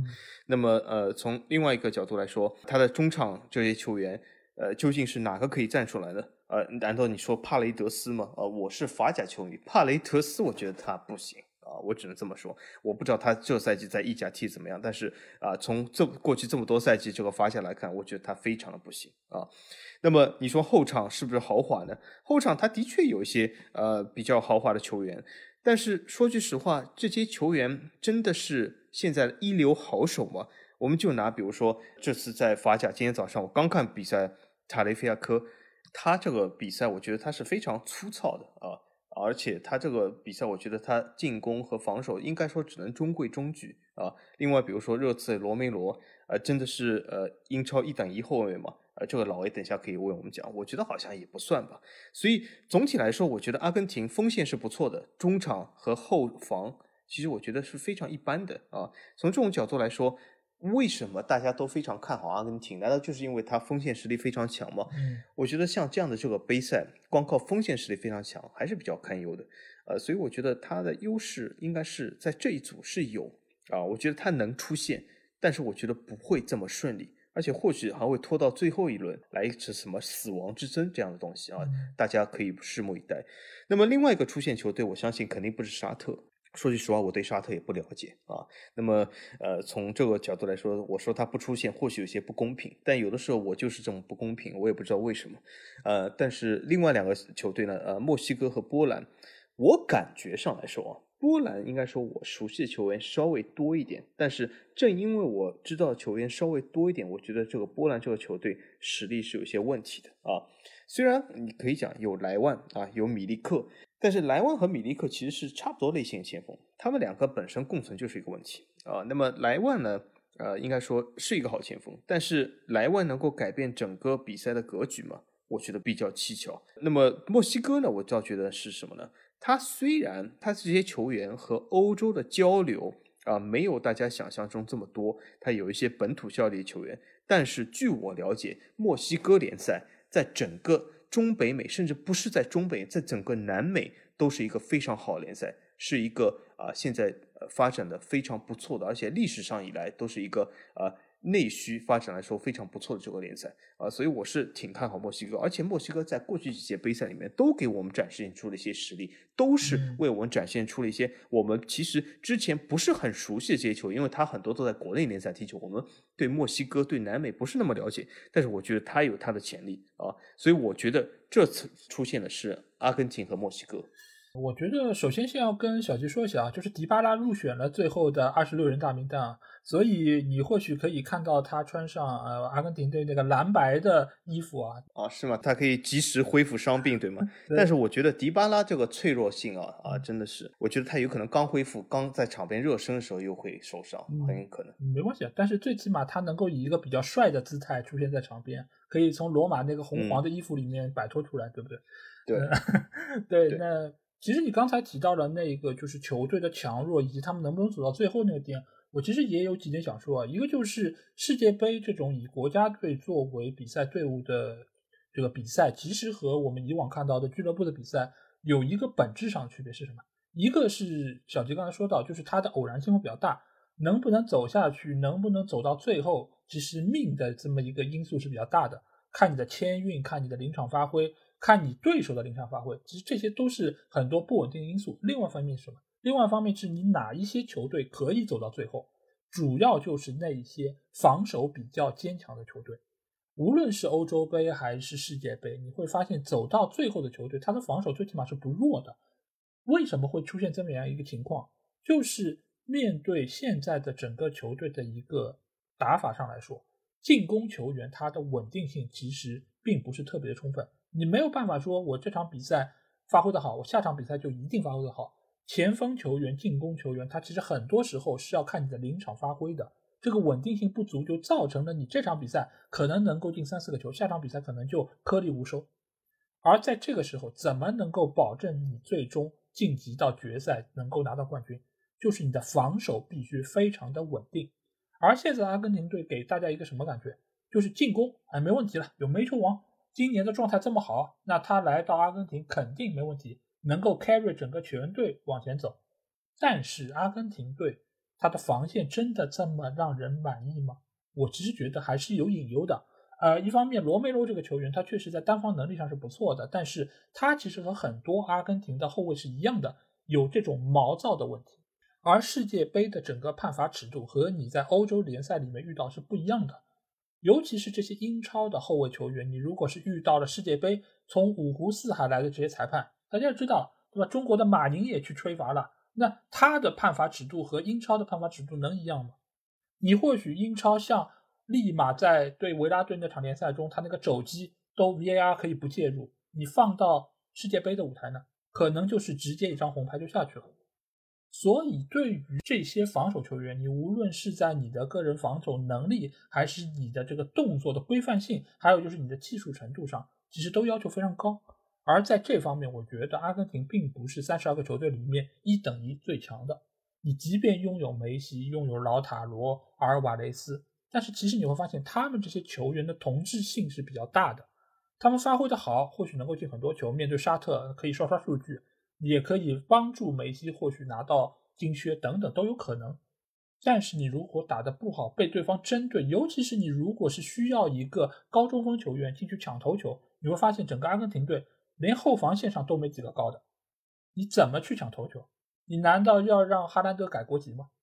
这显然不现实。所以阿根廷现在其实出现的问题，就是在攻防两端的平衡性其实是有问题的。但是呢，他在小组出现这件事情上，我觉得问题不是那么大。你无论是第一还是第二，你总是能出现的。所以这个小组其实最大的看点在哪里？是墨西哥和波兰。那这两个球队我们会发现有什么特点？墨西哥这个球队啊，他们门将我们很熟了，奥乔亚，对吧？人称林永健，墨西哥林永健。那这个球员他已经这么大年纪了，还在踢，说明什么？说明墨西哥的人才其实是比较匮乏的，没有新的人可以跟上来。我们再看一下他们前场的几个球员啊，包括劳尔·西姆尼斯，包括呃那不勒斯的洛萨诺等等这些球员，你都可以说他们是在五大联赛效力，但是他们这个赛季的状态，他们的出场。能够有所保证吗？其实没有的。劳尔·西米斯已经很久都没有替狼队出过场了，而且他也受了很重的伤。他即便入选，他的竞技状态我觉得也不会比 C 罗好太多。所以目前这个情况上来说，我觉得墨西哥他的一个主要的实力基本面还是在于他的本国联赛球员，而这些球员我觉得不稳定、不确定的因素就会比较的大。所以目前来说，我或许会更加看好波兰队一些，因为波兰队。你他他的后防线最起码有尤文的门将什金斯尼，他有呃就是贝德纳雷克，有卡什等等这些在英超效力的后卫球员，包括也有那不勒斯的这个赛季表现不错的泽林斯基，包括也有莱万，所以整个三条线看上去波兰的一个实力还是相当不错的，而且他们也是经历了呃附加赛，也是经历了最近一段时间的欧国联的比赛，他们状态其实还可以啊。相比于墨西哥的这些球员来说，我觉得他们的。整个训练的系统性，包括所受到挑战的一个强度，呃，都或许是要比墨西哥更好一点。但是他们的问题只是在于能不能够适应墨西哥这种小快灵的这种打法。他们可能是见惯这种高举高打的，或者说是以力量拼抢为主的这种打法。而墨西哥的这些小个球员，他们脚下其实是很灵活的。他们能不能很有效的针对这些来部署，我觉得是一个课题。所以。小组第二肯定是从这两个球球队出，但是我或许会更加看好的是波兰。那至于沙特，我觉得也不要多说了，对吧？亚洲区小组赛能够被中国队逼平，那这个球队的实力也可想而知，对吧？而且你想想，他们国对对，而且他们国内联赛的效力的球员最佳射手是谁？是伊哈洛还有塔利斯卡。那这两个球员，我相信中超的球迷肯定会很熟。这两个球员能够在沙特联赛里面大杀四方，也可见沙特联赛的水准以及沙特国家队的水准是什么样子。你可能虐一虐中国队还可以啊，但是你去到世界杯，面对波兰、墨西哥、阿根廷，我觉得没戏啊啊！所以这个小组基本上就是阿根廷带着波兰，或许能够小组出线。那接下去啊，我们来到哎，就是法王最喜欢的 D 组了啊，因为这个中间是有法国队、丹麦队、突尼斯还有澳大利亚。那我想问一下法王，除了法国队，还有谁能出现？呃，为什么要说除了呢？呃，其实是这样啊。通过我昨天其实反复观察了这个德商的几个做的几个节目啊，和他这种得意洋洋和后来这个真的是不可一世的。他之前就是在这个主流媒体上啊，真的是唯唯诺诺，而且是呃，虽然是唯唯诺，但是很难掩饰自己的得意之情啊，非常的高兴。后来这个对一些法国足球媒体，包括队报在内这种态度啊，真的是。呃，不可一世，好像就是一脸的不屑啊。从这个角度来说，我发现他真的是哈，应该说是非常自信啊，有点飘了，真的是非常飘。那么从这个角度来说呢，我可以这样说，就是之前我说法国队啊是应该说是实力应该说是可以的，但是既然德尚这么飘，那我可以说，如果你法国队不是三战全胜啊，那我就觉得这我对德尚是不满的，或者是他其实是啊做这个教练是不合格的啊。那么我觉得法国这一组啊。既然这样，你必须得三战全胜啊！那么其他都是任何的借口，都是应该说是啊不成功的借口。那么除了这个法国之外呢？既然老爷说除了法国以外，那么另外三个，另外三个其实说句实话，我对澳大利亚还是有所了解的。嗯啊，因为看这种澳超的这种关系嘛，呃，澳大利亚我可以说是实力应该说挺堪忧的啊。因为澳大利亚呢，应该说是澳超，我们是一个什么感觉呢？我给大家讲一下，澳超我感觉就是这种。粗糙版的英冠的感觉，或者是 英甲的这种感觉，就就这种实力啊。那么澳大利亚的这个球队呢，它其实它有一些什么特色呢？它有一些英式打法特色啊。它而且呢，至少在亚洲区里面哈，号称这个身体条件比较好。但是大家要知道一点啊，法国队其实最喜欢一种什么球队？就是你拼身体。啊，这是因为法甲所有球队和法国队的特色，只要你拼身体，那就简单了。因为在法甲里面，很多人讲不是呃看不上法甲，说法甲是伐木联赛。那既然这样的话，你来拼身体，那么呃有谁拼得过法甲这些球员？所以澳大利亚如果这一场要和法国硬扛身体的话，那是绝对没戏啊。他是不会这么干啊？我觉得也有可能啊。他这么干，那其实让法国其实是拿下这一小组最简单的一场比赛啊。那么另外一个球队呢，就是突尼斯。突尼斯是一个什么球队呢？其实熟悉法甲的啊，这个球迷肯定对突尼斯是有所了解。突尼斯就是有一些法甲边缘球队的边缘球员组成的这个一个球队啊。那如果是这样的一个球队，你要对上法国的话，我觉得。啊，如果你能够战胜法国，那我觉得整个法甲格局是要改变了。因为这些边缘球队的边缘球员，如果能够战胜法甲啊主要强队的主要球员，那如果是这样的话，我觉得啊，整个世界杯真的是成为一场秀了啊。但是我觉得世界杯虽然是一个非常大的综艺秀，但也不至于这么秀啊，毕竟不是好声音节目。那么，所以我觉得突尼斯对于法国来说也没有什么机会。突尼斯对于其他两个队呢，有机会吗？我觉得也有点悬啊，因为他这几个球员呢，应该说啊，也是现在在法甲来说也比较边缘啊。总体来说，我觉得他能够掀起什么波澜嘛？我觉得呃，应该说是啊，也比较难。而且他有一些球员甚至还是在法甲现在踢不到啊主力球队，就踢不到一队啊，只能踢二队这样的球员啊，在突尼斯都有，所以我觉得也很悬。比如说哈兹里。啊，对吗？哈兹里其实这个赛季在蒙彼利埃踢的怎么样呢？大家肉眼可见，对吗？我觉得他是老态龙钟啊，所以说总体来说，我觉得突尼斯啊，应该说是对法国是丝毫无机会，对另外两个，我觉得机会甚至也不是很大。那最后一个丹麦呢？丹麦我觉得是应该说是不让法国拿到三连胜的唯一一个变量。啊，但是就算法国不能战胜丹麦，我觉得这都是法国的一个极大的不成功，因为其实法国对丹麦优势也很大。那么丹麦呢，应该说是相对于另外两个球队来说有一些优势，它有一些啊其他联赛的一些主力球员吧。啊，我觉得啊总体来说，丹麦呢应该说是和之前的呃我们讲的这些。呃，所谓的呃，美国、威尔士啊、啊波兰啊，这样应该说是比这些球队要稍微略强一点的。那么从这个角度来说，我觉得丹麦和法国共同拿到一个啊出现的名额问题不大，因为说句实话，另外两支球队真的有点弱啊。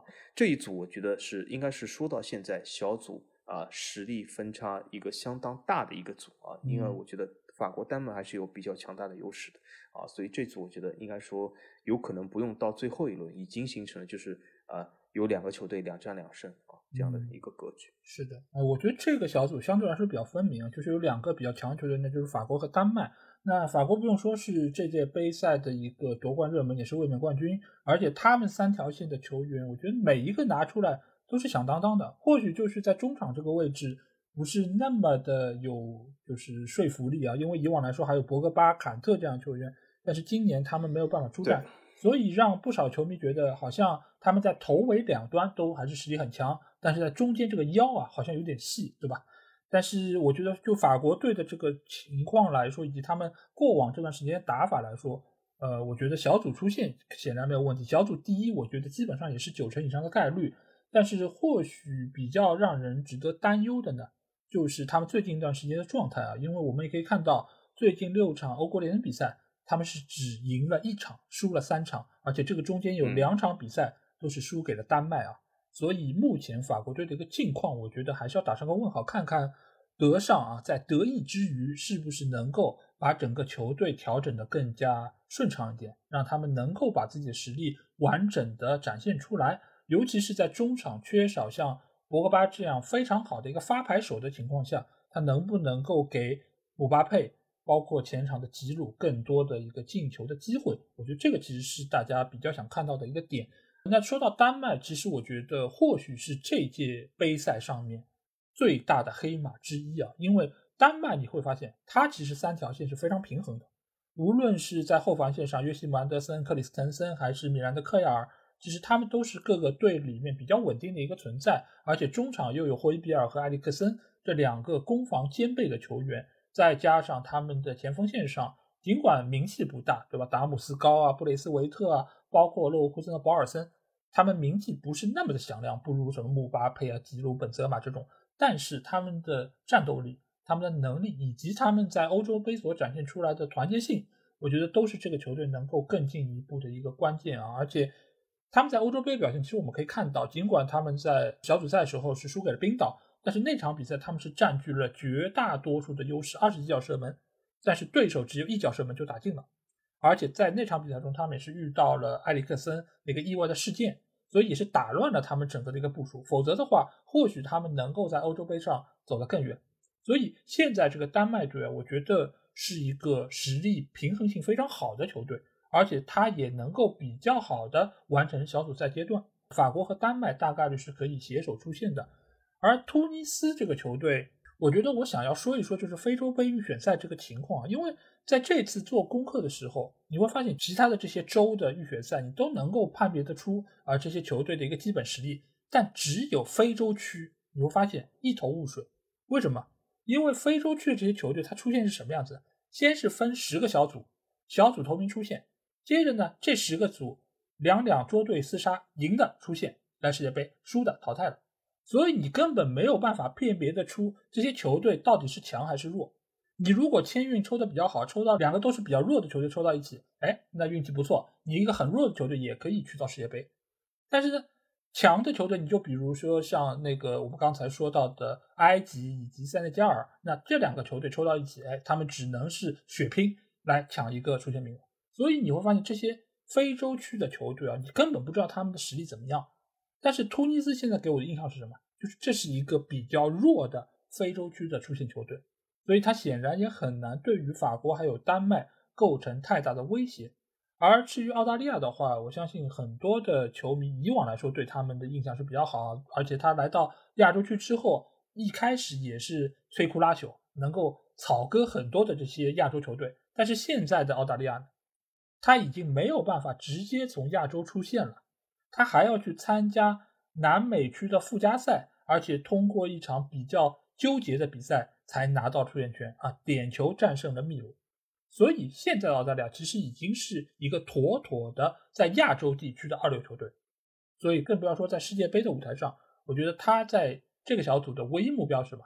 就是不要小组垫底，那对于他来说就是个胜利。所以法国和丹麦，我觉得他们能够携手晋级。那接下去来到一组啊，一组或许会被很多球迷认为是这届杯赛的一个死亡之组。因为它中间是具有西班牙、德国、日本还有哥斯达黎加。那我不知道小金觉得这个小组谁能够最终出现？嗯，我们应该是前面说了四个小组，呃，我们还没有说到任何的冷门和黑马，对吗？好像我记得。呃，但是我觉得说到这个一组，本届世界杯有可能，我觉得第一个黑马或者第一个冷门要出现，就是什么？就是我首先说一下我的结论吧。我觉得这一组能够出现的，最终出现的是西班牙和日本。那这显而易见，冷门在哪里？就是我觉得德国有可能会在小组被淘汰啊啊！这个东西我其实之前也表达过这样的观点，就是什么？我觉得从纸面实力上来讲，很明显，西班牙、德国最强啊，对吧？这其实很容易，你只要在德转上把所有球员身价拉起来抬一下就知道，对吧？这种实在是太容易。但是我觉得，呃，从整个这个小组的这个打法和这个风格和这个呃目前整体的表现来看，我倒是觉得。日本其实它是有机会的，当然了，前面老 A 说了，如果连中国队都踢不赢的球队啊，他不可能出现。这里我咯噔一下，因为我记得他什么东亚杯不是 没有赢中国吗？这个呃，如果这是个铁律的话，那么很明显我这个预测落空了。但是我觉得。东亚杯嘛，对吗？也不是这个日本主力，所以说我们先把它放一放啊。但是日本呢，我觉得呃，其实日本这场比赛能不能出现，最关键的还是他和德国这场六分战，对吗？他本身和德国这样遭遇战，谁能赢？我为什么觉得日本最终能出现呢？是因为我觉得日本最后这场遭遇战能够赢德国啊，因此他就是凭这场比赛啊，最终其实出现了。为什么呢？因为我觉得日本啊。他有一些很多球迷耳熟能详的这些球员啊，这里我就不多加阐述，因为大家啊了解中国足球的人都会了解日本球员，因为和中国也交手很多次。但是我觉得很有可能是会什么，就是日本这场比赛他有几个爆点，德国是挡不住的啊。其中一个就是在法甲效力伊东纯也，我觉得通过这半个赛季法甲比赛，他本来啊在比利时联赛，就我以前在讲讲比甲的时候，他就是一个爆点。但是我当时觉得啊，是不是因为比甲这个实力稍微弱一点啊？他只是在这样稍微弱一点的啊联赛成为爆点啊。但是他这个赛季在这个兰斯，在一个法甲比较弱球队，能够在很多场比赛里面成为这个爆点，我觉得伊东真的是个大器晚成的球星啊！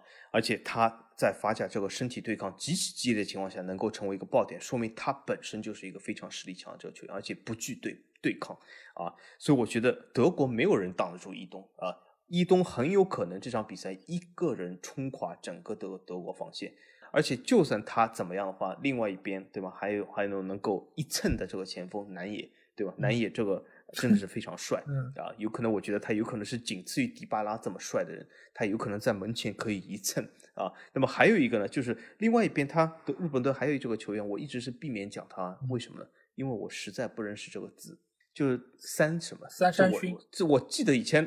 哦，三山勋呢？以前我记得老 A 以前也是提醒过我，就是我一直就是不记得这怎么读，反正就是三三山勋这个人啊，我觉得他在这个布莱顿好像。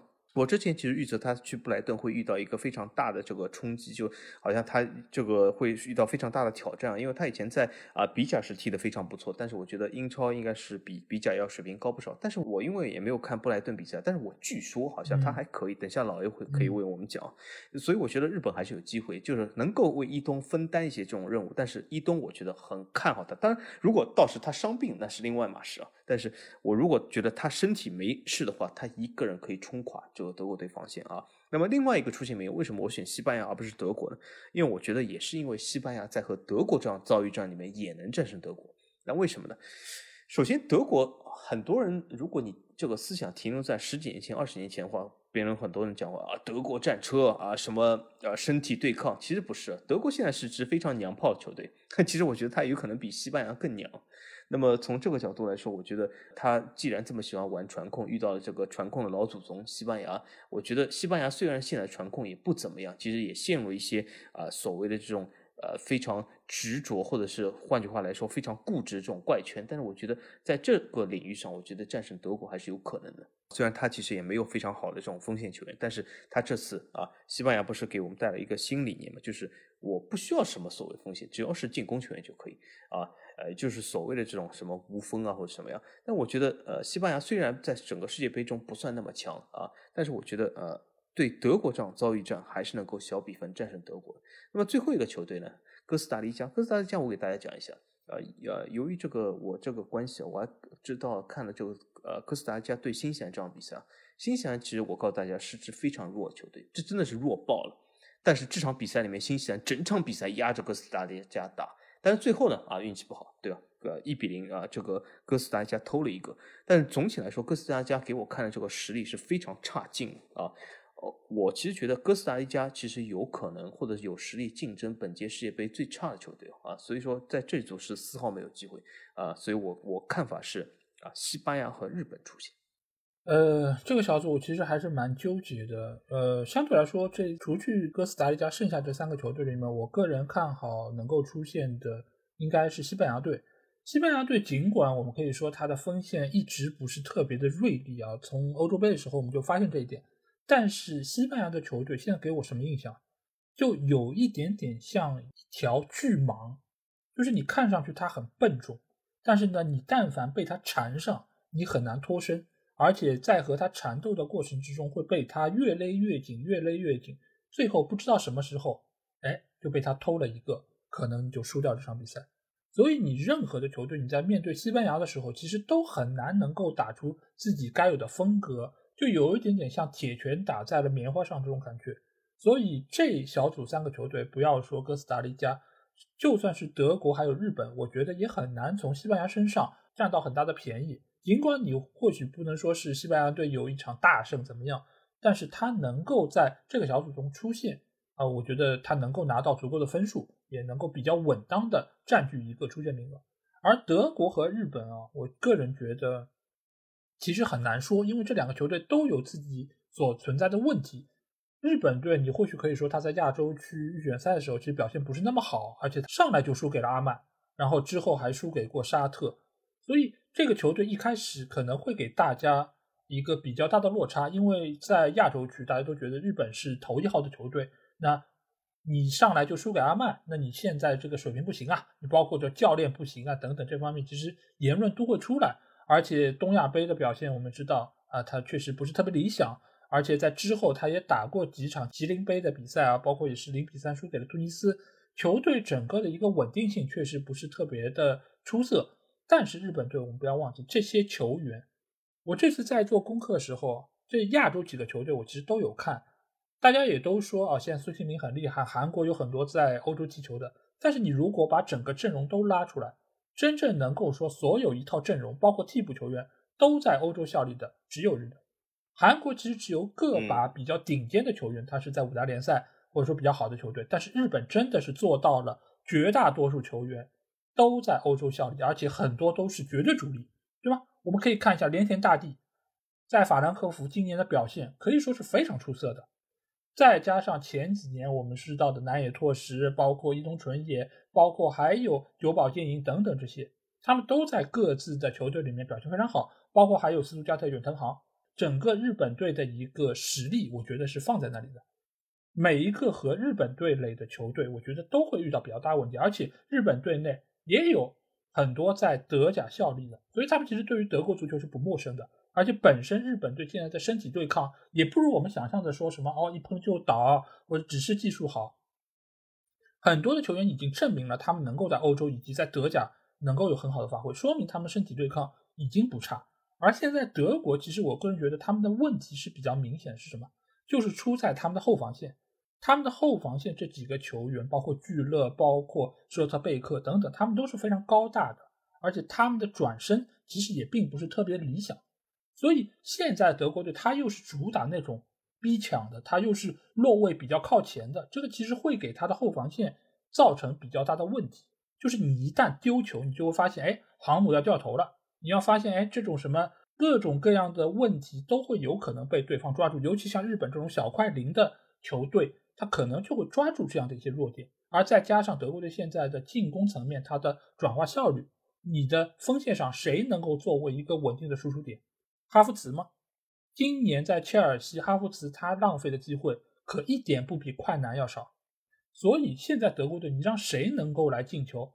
难道真的是要指望穆夏拉吗？我个人觉得现在的德国队其实。并不如大家看上去的这么理想，而且最近的六场欧国联，他的比赛也并不是特别好，他只赢了一场啊，平了四场比赛，所以他其实在攻防两端都有比较大的问题。打英格兰那场三比三，大家还记忆犹新吗？失了三个球，可见他现在的防守并不是那么稳固。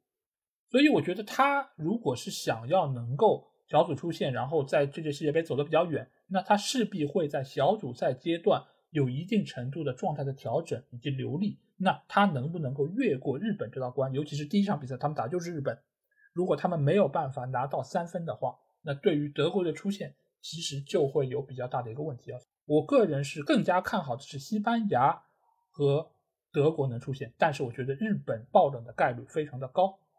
好，那接下去我们来到的是 F 组啊。那 F 组的话有欧洲红魔比利时，还有就是拥有莫德里奇的克罗地亚，还有两个相对来说实力比较有限的队伍，摩洛哥还有加拿大。那这个小组，小金觉得是不是比利时和克罗地亚携手出现的？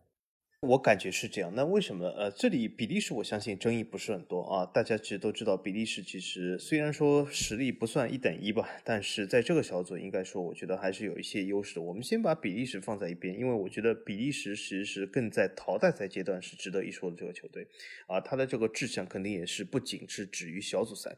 那么我说一下另外三个吧，就是其实我有一点。不太情愿的选择克罗地亚，为什么？克罗地亚是一支呃老态龙钟的球队，也是一个嗯，应该说是呃这个整个人员或者是整个这个足球的这个新一代并不是那么发展这个球队。我们其实呃在说这个同城德比这个系列里面也讲到克罗地亚足球这一点啊。那么我们也可以从这个国家队的平均年龄上来可以看到，克罗地亚是一支应该说是最老的球队之一。但是这里我们不得不说一点，就是我们把这种玩游戏的心态放在一边哦。就什么？大家玩过这种足球经理游戏的时候，大家都是对小妖或者对年轻球员有一种非常执着的这种迷恋啊。但是毕竟踢足球不是玩游戏，而且我们大家要记住，这是一种杯赛，是一个其实六七场比赛你就可以夺冠的一种杯赛。因此，其实并不需要很多的年轻球员，而且有的时候老将在这种杯赛里面可以展示出非常好的经验来说，也就这种杯赛其实对老将是非常友好的，而且现在换人名额又这么多，啊，因此我觉得从这个角度来说，克罗地亚，呃，从硬实力来讲，虽然他的这个老将的人数不少，但我觉得他还是可以出现，啊，而且从另外一个角度来说，呃，这毕竟不是踢联赛嘛，对吧？并不是说三十八轮啊，是要什么很多老球员他顶不了三八，他总共就这么点比赛。啊，所以说这支球队如果是拉到联赛里面去啊，那肯定是我是不看好他。但这我们毕竟讲的是啊世界杯一场综艺大秀啊，因此我觉得这个克罗地亚应该说是能够拿到另外一个名额。第三个原因就是另外两支球队其实也是相对来说比较弱吧。嗯。那么摩洛哥其实啊有一点和突尼斯非常接近啊，也是一个前法国这个殖民地。那么他不得不说，他有不少的球员就是来自于法甲，也是一些法甲的边缘球员。应该说，除了阿什拉夫以外吧，都是法甲边缘球队的边缘球员。那么他的呃综合实力来说啊，和突尼斯差不多。那么有阿什拉夫这样的爆点来说，那么或许比突尼斯强一点。但是这个赛季其实阿斯拉夫其实在巴黎踢的也一般。那么我觉得摩洛哥总体来说吧，是一支能够威胁到其他球队的这样的球队。但是最终我觉得他如果要三战能够小组出线，我觉得还比较困难。那么加拿大，我觉得加拿大是一支啊，应该相对来说比较神秘的球队啊。虽然加拿大有个神锋就在里尔，对吗？那么但是大家熟悉里尔都知道，我觉得戴维啊，我曾经非常看好他，他在这个赛季也打出了不好不错的这个数据。但是我觉得戴维现在遇到了一个非常大的困境，就是什么？他可以跑出机会，他有爆发力，他可以硬扛后卫，他也非常壮。可是我觉得戴维作为一个射手，他现在这个得分率，他这个射门的技术，我觉得是有问题的。他在法甲里面，为什么里尔很多场比赛得不得分？甚至我觉得丰塞卡真的是一个非常好的教练，他把里尔其实调教出了啊，自这个高迪耶以后最好的一个里尔。啊，他的进攻真的是水银泻地。可是为什么里尔只有这个排名？就是他经常性的，比如说我们上次看就里尔对雷恩这场比赛，总共一场比赛压着雷恩打啊，雷恩已经是不错球队，他只让雷恩射两次门，他并不是说通过铁血防守，而是不停的进攻、进攻再进攻，完全控制这场比赛。可最终赢了吗？没有，就是什么戴维特 射术真的是有问题。那么。他这种东西在联赛里面，你还可以通过几场比赛去弥补。可是世界杯加拿大来说，你总共只有三个机会，靠戴维这样的浪费这个比赛或者浪费这个呃射门机会这样的状态，我觉得加拿大很悬，搞不好三战全败啊。嗯，就是呃，我对这个小组看法。嗯，这个小组我觉得还是比较的强弱分明啊。比利时尽管呃，我们说他有这样或者那样问题，比如说后防线比较老迈，比如说前锋线，你是让巴舒亚伊上吗？还是让刚刚伤愈复出卢卡库上呢？所以其实他在三条线也并不如像有些球队那么的平衡，那么的完美，所以他可能会有一些问题。但是呢，比利时毕竟他的整体实力还是放在那里，他面对小组赛的这些对手，我觉得他出现问题是不大的。他的主要问题其实还出现在淘汰赛阶段，他遇到比较强的对手的时候，他能不能应对这一切？包括这几个老后卫，如果马丁内斯还要想着说让这些老后卫去独当一面，那他到了比赛的后期一定会体能不足。所以这届的世界杯其实对于比利时来说是一个新老交替的一个开始，就是他必须要在后防线这个位置，或许给费斯，或许是给蒂特更多的一点出场机会。再加上对面有一些老将可以传帮带，那他或许可以在原本基础上更进一步。但是如果他还是和欧洲杯一样，是用这些维尔通亨啊、阿尔德维雷尔德啊这样的球员来作为他的主要后防球员的话，那可能会有很大的问题。但是小组出线，我觉得问题不大。而对于克罗地亚来说，我觉得他们的中场线啊，或许是这届杯赛所有球队里面最强的一条中场线。布罗佐维奇、加科瓦季奇以及温德里奇的这样一个。配置放到任何球队都是非常的出色。现在问题其实主要还是出在他的后防和还有前场。前场的话，主要的输出点是谁呢？目前来看，或许是卡拉马里奇，或许有其他球员，但是这个都不是属于欧洲地区一等一的最优秀的。所以他是能够创造出机会，但是能不能转化成机会，这个就比较难说。而且目前来说，他的体能储备是不是能够足以应付这么多比赛？其实也是要打上个问号，但是或许也是因为摩洛哥和加拿大的实力和比利时、克罗地亚还是有比较大的区别，所以我个人还是觉得这两个球队出现的问题是不大的。摩洛哥尽管他有阿什拉夫，他也有杰赫这些球员的存在，但是整个球队它的攻防平衡性来说，我觉得还是有一些小问题。呃，所以摩洛哥或许小组第三问题也不是太大，呃，但是他想要能够拿到一个出线权比较难。加拿大的话。由于大多数的球员都是在美职联效力，所以对于他们的发挥和实力，我个人也不是特别清楚。而且和之前我们说美国一样，就是这些球员他所遇到的挑战压力其实并不是特别足够，所以你只是依靠阿冯索·戴维斯或者说是乔安森·戴维，那对于球队的扶持，我觉得还是比较有限。尽管他也是拿到了北中美地区的第一名啊，但是他其实和墨西哥是同分的，只是依靠净胜球拿到第一，所以他的实力你可以。等同于说，可能或许和墨西哥差不多。那这样的情况之下，他其实也是很难对于前两名的欧洲球队形成更大程度威胁。所以我觉得出线形势还是比较明朗，就是比利时和克罗地亚。好，那接下去我们要来到一个，哎，这个小组厉害了。这个小组其实是有几个比较强的队伍啊，那就是来到 G 组，那就是拥有巴西、瑞士、塞尔维亚还有喀麦隆。那这个小组的出线形势，小金觉得是什么样的？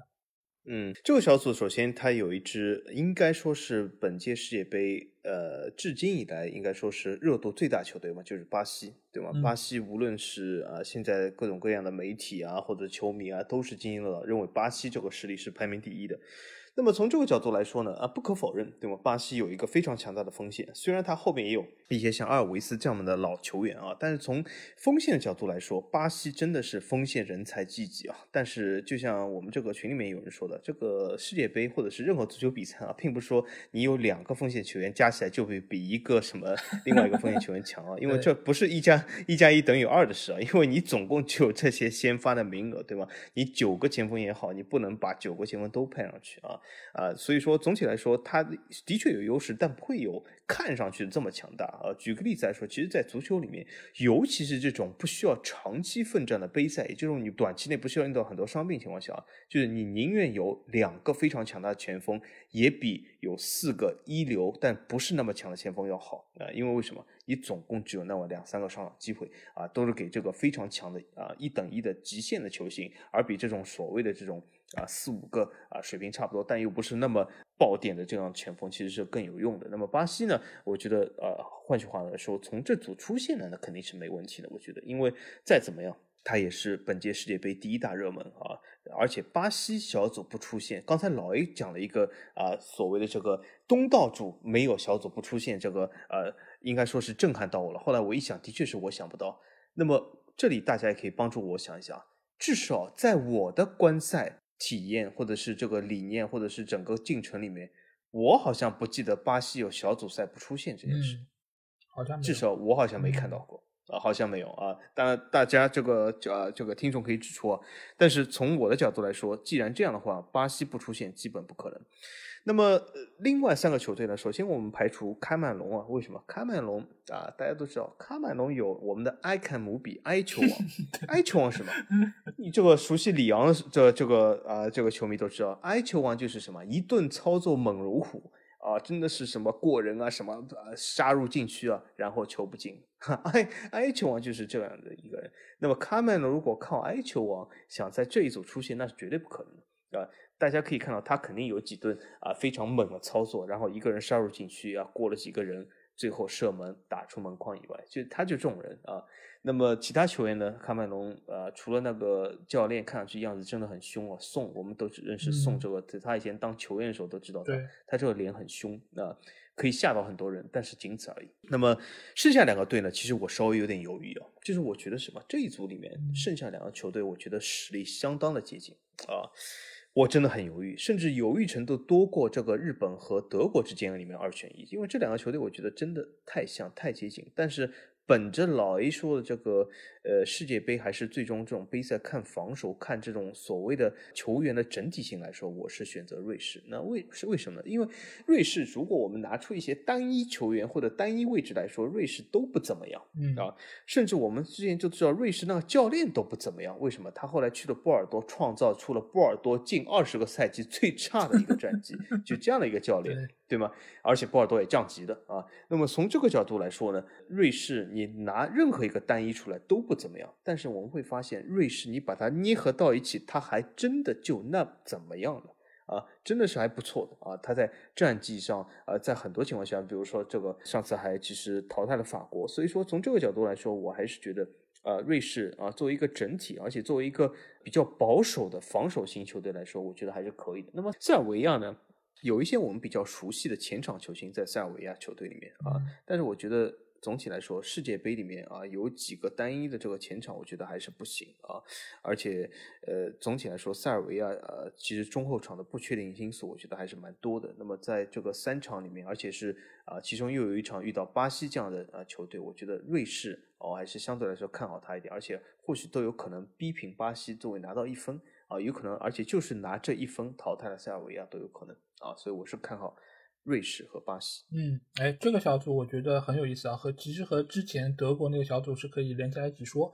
那这个小组我觉得巴西队出现没有任何问题，因为他们三条线的实力都非常强，而且每条线其实都有当打的球员，或许都不止一个非常出色的，比如说门将位置就有阿里松、埃德森等等这些球员都非常好，而且后卫线上有老的，对吧？蒂奇。然后也有相对年轻的米利唐这样的球员，而且中场又有卡塞米罗，然后前场又有维尼修斯，这名字长到我真真的是数也数不过来。所以这样的球队小组不出现，我觉得真的是没有天理。而且他们的主教练蒂特应该也是属于一个现在来看比较有脑子、比较有理念的一个教练，所以我觉得他们出现问题不大，而且小组第一的概率也非常的高。而瑞士和塞尔维亚，我觉得我和小齐不一样。我对于他们的一个情况，我是比较确认。相比于德国和日本的那个犹豫程度来说，我觉得这两个球队我比较确认瑞士能够出现。为什么瑞士能够出现？一方面当然是在于我刚才说到，我更看重的是防守，而塞尔维亚在防守方面其实是比较薄弱的。他们中前场能力确实很强，对吧？有科斯蒂奇，有塔蒂奇，有米林科维奇、萨维奇。然后有呃弗拉霍维奇、米特洛维奇一堆奇，对吧？整个球队，嗯，对，好像只有一个不叫奇，对吧？剩下全部都是奇。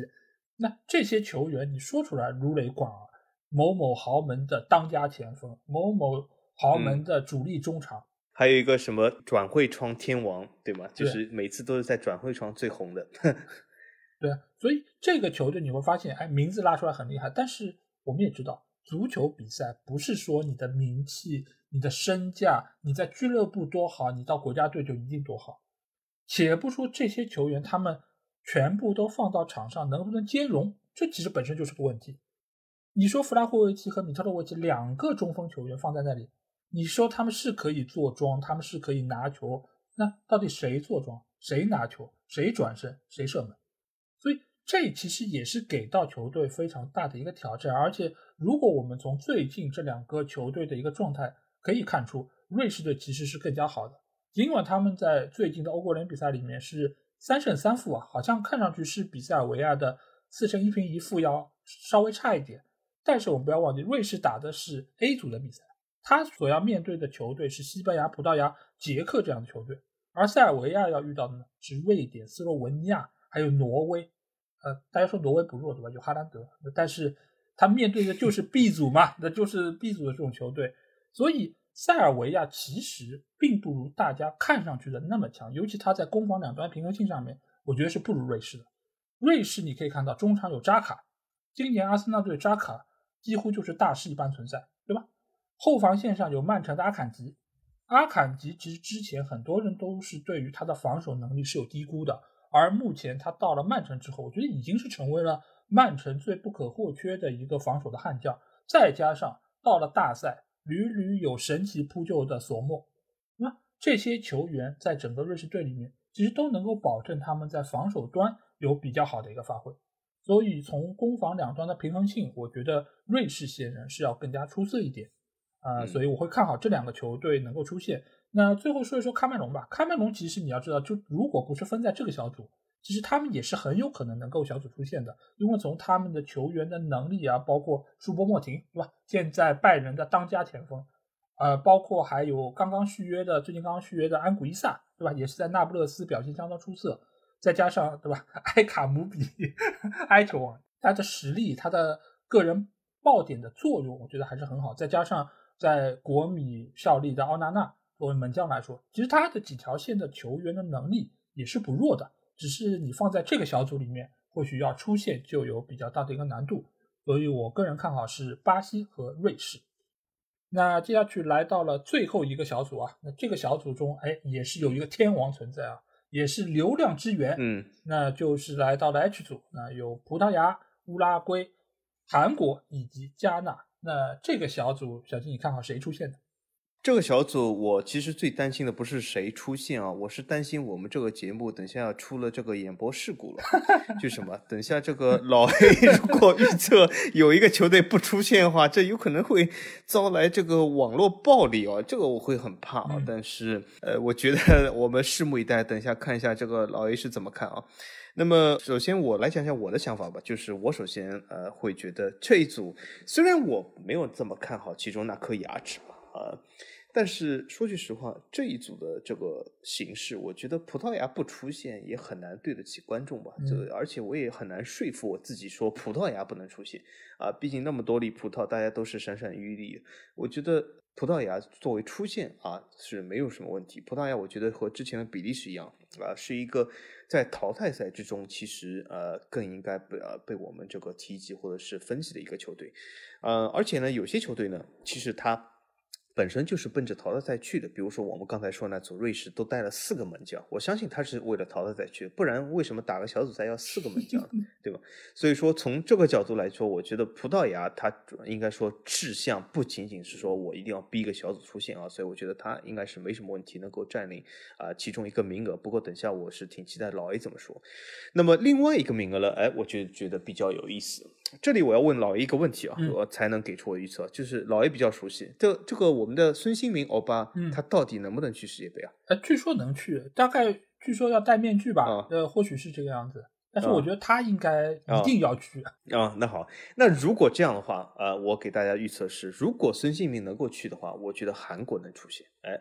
不是纸面实力更强的乌拉圭，或者是纸面实力呃，应该说和韩国差不多的加纳啊，我觉得韩国能去。那为什么呢？啊，我们刚才又是讲回世界杯是是一场秀啊，我觉得韩国这样的球队，他总能在这种秀里面迸发出我们之前看不到的这种实力啊，举个例子来说，上一届世界杯有谁会预料到韩国能战胜德国呢？嗯，真的，我我也我也没没想到有这样一出啊啊！因为从纸面实力上，你这张纸无论怎么正翻反反翻，无论怎么角度去看，的大家都觉得德国是可以赢韩国的。但他就能这么干，所以说，呃，从这种情况上来讲，我还真的觉得好像韩国在这场呃世界杯里面能够成为另一个冷门，就是他能够出现啊，有可能孙兴民是会作为一个拯救韩国这样的一个球员出现，有可能就是他单季闯关再次闯一次，虽然他好像。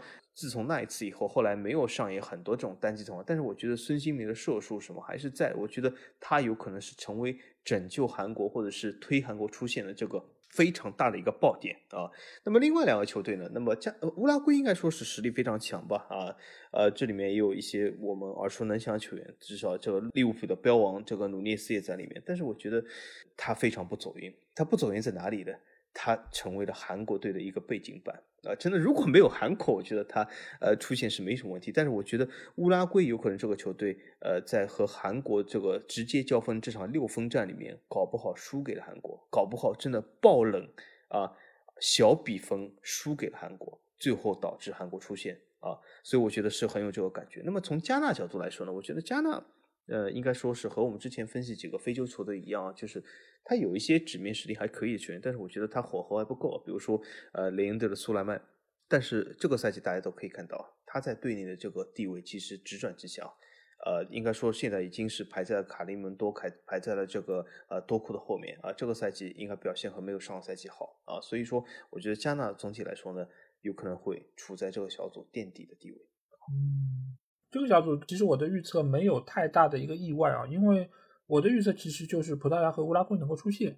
原因有几个，就是葡萄牙队他的实力其实是肉眼可见的，而且他在三条线上面的人员都是非常齐整的，而且他们现在的状态也相当不错，对吧？达洛也好，鲁本迪亚斯也好，凯塞洛也好，后防线上这几个其实就已经是他们的一个很大的保证，而且在中场方面其实也有。呃，防守不错的，也有进攻不错的，包括帕利尼亚，包括维蒂尼亚，包括努内斯，其实都相当的好，而且年龄的构成上也并不是特别的老迈。它其实相比于欧洲杯的时候是完成了一轮新的迭代。然后在前锋线方面，我们也看到了莱奥、毕费啊、毕席啊，包括还有就是我们的国王，对吧？我们的国王，我觉得要着重提一提，就是这届世界杯，葡萄牙能够走多远，取决于国王上多少时间。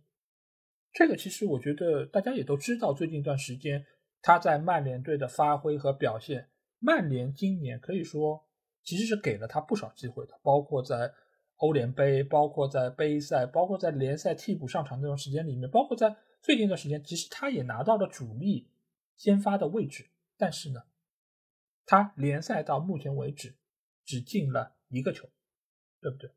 所以他现在的状态可以说是对于球队来说。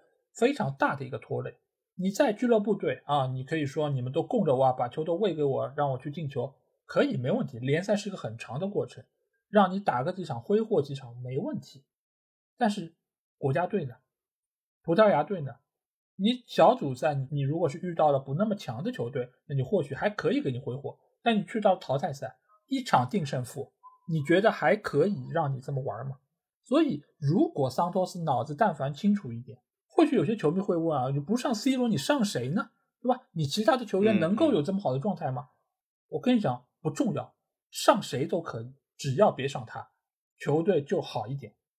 所以葡萄牙队小组出线，我觉得问题不大，而且 C 罗或许也不能每场比赛都打满九十分钟，那球队还能够有出线的可能性。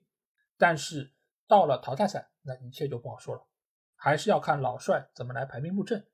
那乌拉圭和其他的两个球队，我个人觉得，乌拉圭首先这次他公布大名单的那个宣传片拍得非常的好看，我觉得如果没看过的，推荐大家去看一下。这这个是和乌拉圭旅游局一起推出的一个宣传片，它是用一种走遍乌拉圭全国的方式来告诉你这次大名单有哪些球员入选啊，非常有创意，而且非常不错啊，推荐大家可以去看一下。但是就目前乌拉圭的一个阵容来说，我觉得也是属于就是。不太平衡，前锋线比较强啊，努涅斯、卡瓦尼、苏亚雷斯，那这些球员显然都是呃现在的当打的，或者说是以往来说有过辉煌历史的，那他们的个人能力以及他们的比赛经验，我觉得还是比较的充分。再加上他们的中场其实有像本坦库尔，啊，这个就是在后腰位置比较强的球员，包括也有像巴尔韦德在皇马的表现也相当不错，啊，包括也有一些就比如说像托雷拉，比如说佩里斯特里，这些也是在曾经或者现在在豪门效力的球员，那他们其实给予乌拉圭的一个实力补充还是比较够，而且后防线上也有西姆尼斯，也有老戈丁，对吧？那这些球员你如果单拉出来，包括还有巴萨兹阿劳霍，对吧？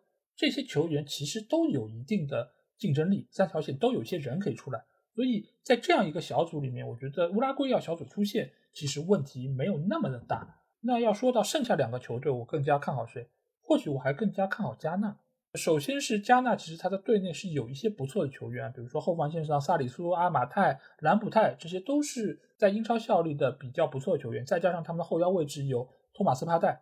托马斯·帕泰现在对于阿森纳队的作用可以说是非常非常的关键和重要。那他给予加纳队其实也是中场的一个铁闸，只要他不受伤，我觉得加纳队的实力其实还是有保证的。再加上有今年在欧冠表现非常好的阿贾克斯的库杜斯，其实也是他们在进攻方面非常大的一个保证。